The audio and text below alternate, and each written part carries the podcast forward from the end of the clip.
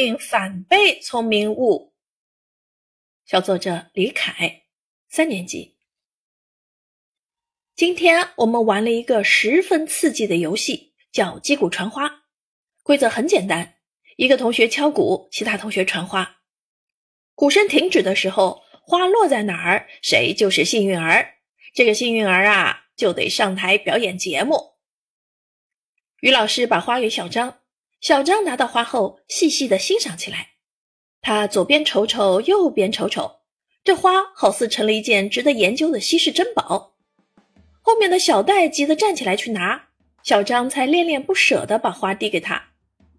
小戴刚刚把花拿过去，鼓声就戛然而止。呜，小戴得表演节目了，他好惨。小戴表演了一个成语“狼吞虎咽”后，游戏继续进行。随着鼓声响起，我心里好像装了很多只小兔子一样，砰砰砰直跳。大家都以迅雷不及掩耳之势传花，好像多留一秒，这个定时炸弹就会爆炸。可小李拿到的时候一点儿也不着急，他不慌不忙地起身，举起花朝空中扬了两圈儿。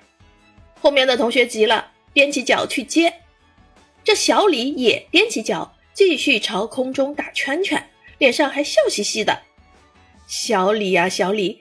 你这是在拿花耍杂技呢？我们都感觉此刻的小李有点坏。就在这时，鼓声戛然而止。不用说，小李要表演节目啦！